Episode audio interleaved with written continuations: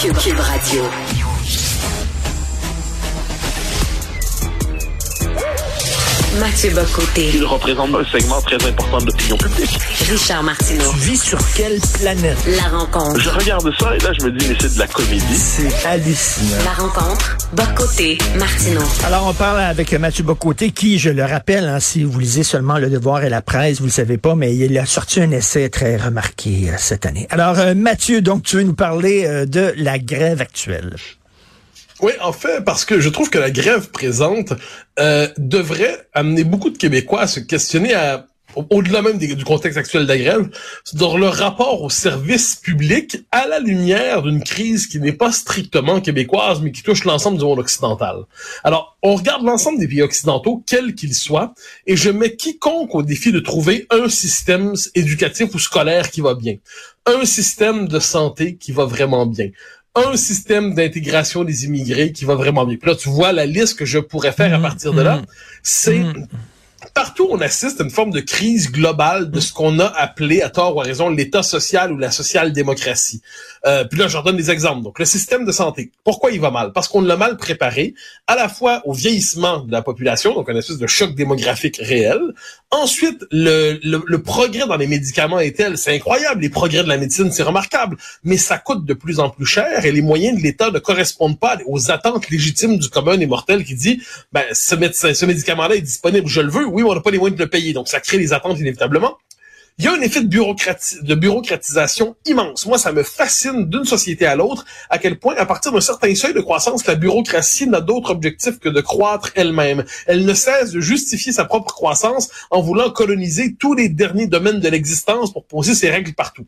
Le système scolaire, après 40 ans à détruire à la fois la culture, la culture générale, l'autorité en classe, à obliger l'intégration dans toutes les classes d'élèves avec des troubles de comportement ou des troubles d'apprentissage, mais c'est la possibilité même de l'enseignement et de la transmission de la culture qui, a, qui, qui, qui ne fonctionne plus à l'école. Et là, l'école, par exemple, on constate le délabrement des bâtiments, c'est pas un détail chez nous. Donc, encore une fois, une mission fondamentale de l'État, parce qu'on peut dire que l'État social, qu'est-ce que c'est? C'est l'État régalien qui a décidé d'ajouter à ses fonctions la santé et l'éducation. Et bien, il n'est plus capable d'occuper ses missions de base. Et là, on pourrait multiplier les exemples un peu partout.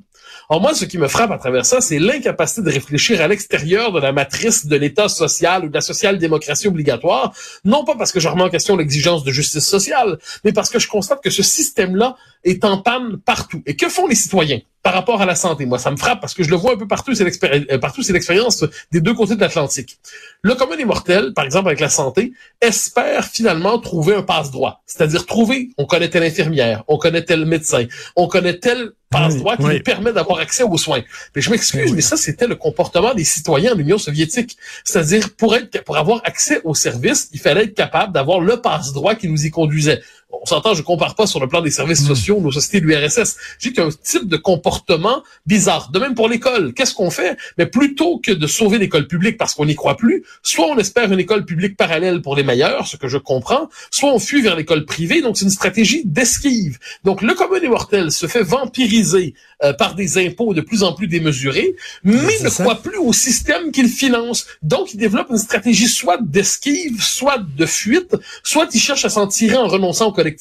Ben, je m'excuse. Et puis, en plus, quand le commun des mortels, de temps en temps, dit, on paye tellement d'impôts, est-ce qu'on pourrait avoir des services qui se tiennent, ou alors qu'on nous rende notre argent, parce que c'est pas un droit fondamental pour l'État de prendre jusqu'à la dernière scène dans nos poches? On dit, ah, ben, t'es égoïste, t'es le pire des égoïstes. Donc, je vois tout cela, puis je me dis qu'on devrait avoir une réflexion qui ne vient pas. Euh, je comprends, euh, sur l'efficacité des systèmes, Mais- de nos systèmes qu'on s'est mis, en- qu'on a mis en place. Et cette réflexion ne vient pas comme si on était incapable d'imaginer autre chose que de simplement faire surnager le système pour quelques années encore avant qu'on essaie, qu'on, qu'on soit, on passe à autre chose ou avant qu'il ne s'affaisse. Mais tu as tout à fait raison. On le voit, ça craque de partout, là. Et euh, écoute, est-ce qu'on peut dire, là, euh, sans se faire tomber sur la tomate, euh, que bon, euh, oui, le vieillissement de la population, ça fait une pression sur le système, mais l'immigration aussi fait une pression sur le système. Ben, ça, c'est fascinant. Ça, c'est l'autre domaine que personne n'ose Ben mentionner. oui. L'immigration massive fait une pression. On le voit sur le logement. Mais là, il y a un déni absolu. Tu noteras que Pierre Poilièvre, dans sa fameux, son fameux documentaire sur la crise du logement au Canada, oublie de mentionner le facteur principal parce que le dogme immigrationniste est tel au Canada qu'on ne peut pas le mentionner. Donc, l'immigration fait une pression immense sur le logement, c'est la pression démographique, on la mentionne pas. L'école à Montréal, enseigner, puis là, Frédéric Lacroix sortait des chiffres là-dessus récemment, enseigner dans une classe où un nombre significatif d'élèves parlent pas le français, parce qu'ils sont pas nécessairement tous en classe de francisation, mais tout le monde en paie le prix. Le prof qui s'épuise, les autres qui ont pas un enseignement à la hauteur de ce qu'ils pourraient espérer s'ils étaient simplement scolarisés dans leur environnement national, ceux qui arrivent parce qu'il faut bien les mettre à l'école, mais on sait pas quoi faire exactement pour les intégrer. Donc la pression sur le système d'éducation, il est réel et sur la santé, quoi qu'on en dise. Faut juste pas se tromper, il y a une pression réelle qui est mise aussi. Donc nos sociétés, les systèmes de coopération sociale, les systèmes de justice sociale qu'on a mis en place correspondaient à des sociétés d'une certaine taille, avec une certaine, euh, je dirais, une certaine coopération sociale, des mœurs, une certaine culture qui venait ensemble. Et là, on l'a vu dans les pays, notamment dans les pays scandinaves, mais on le voit au Québec aussi quand la société change presque de nature en moins d'une génération, mais tous les systèmes, en fait, sont déréglés par cette immigration massive. C'est pas la faute de personne en particulier, on s'entend bien, je le dis. C'est simplement que notre système n'avait pas été préparé à une telle révolution euh, migratoire et démographique. Encore une fois, mais ça, on n'est pas capable de le remettre en question. Donc, ce qu'on fait, c'est qu'on dit on va ajuster le système. C'est une espèce de, de, de, système qui fonctionne sur le mode du, du canot de sauvetage aujourd'hui. Mais ça ne peut pas tenir durablement. Ensuite, j'entends l'argument, aucun système n'a jamais très bien fonctionné. Je suis absolument d'accord, les 30 glorieuses, c'est une parenthèse dans l'histoire. Mais aller aussi mal que ça va en ce moment, on devrait peut-être pas nécessairement s'y résigner. écoute, euh, avant, là, avant, euh, au Québec, c'était l'Église qui s'occupait de l'éducation, de la santé, euh, la prise en charge des gens vulnérables, les vieux, les handicapés mentaux, etc., les pauvres. Bon, on s'est donné dans les années 60 un État moderne qui prenait ça en charge.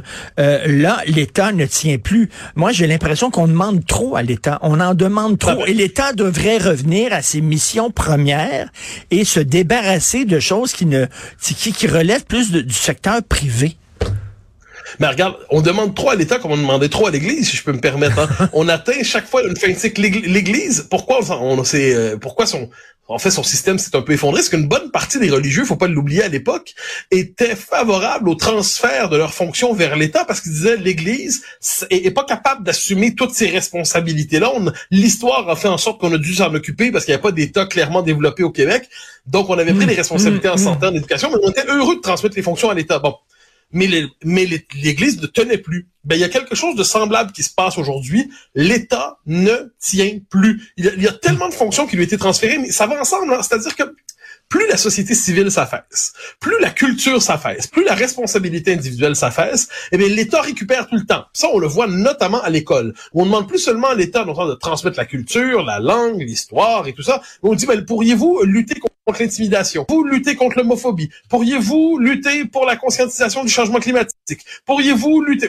Là, on, on, dit que toutes ces fonctions sont légitimes, mais en tant que tel, c'était pas ça la mission de l'école. Donc, on la surcharge et chaque fois qu'on veut que quelque chose de nouveau soit fait et que la société s'en occupe pas elle-même, c'est l'État qui est invité.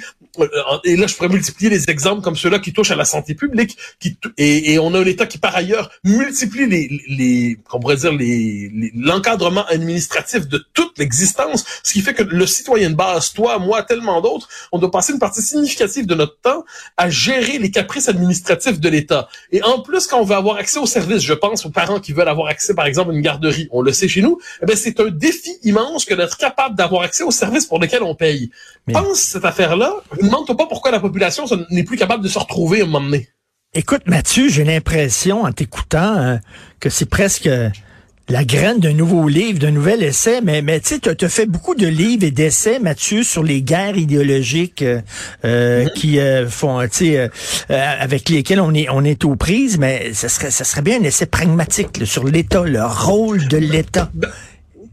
Ben, ça m'a toujours passionné notre bien. C'est-à-dire que moi, c'est seulement qu'à un moment donné, j'ai le sens des priorités. Et globalement, mhm. exister comme peuple est plus important que sauver un système socio-économique. Bon, une fois que c'est dit, puis par ailleurs, on a nos passions, nos directions, mais ce que je note, c'est que cette question-là, elle est importante en elle-même. C'est pour ça que je reviens de plus en plus ces temps-ci, parce qu'on voit un, un appareil administratif qui a occupé, de, qui a fait de grandes choses historiquement, mais qui est en décalage avec une société qui se transforme fondamentalement. Et j'ai l'impression, puis ça, je, je, le vois dans le débat public. Moi, je cherche toujours à comprendre le moment du débat public dans lequel on se trouve.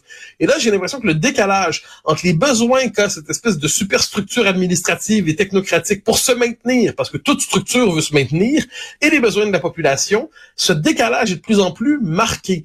Et va venir un moment, pas tout de suite, mais dans quelques années, peut-être, où il va avoir une forme de, de, sentiment de rejet dans la population. Je me, je me souviens de Martin Lemay, euh, qui est un, euh, un, ancien député du Parti québécois et qui est un essayiste brillant, qui m'avait dit dans un, un lunch, mais un, un, dîner il y a quelques années, mais ça doit faire dix ans, il dit le système social-démocrate québécois va s'affaisser peu à peu sans qu'on ne s'en rende compte, jusqu'à ce qu'on se rende compte qu'il n'est tout simplement plus là. Il est tellement paralysé que chacun va s'en extraire individuellement. Je trouvais que c'est une réflexion qui était ben brillante à l'époque, puis elle m'a toujours travaillé l'esprit. Et de ce point de vue, je pense qu'on est rendu à un moment où cette intuition est partagée par plusieurs.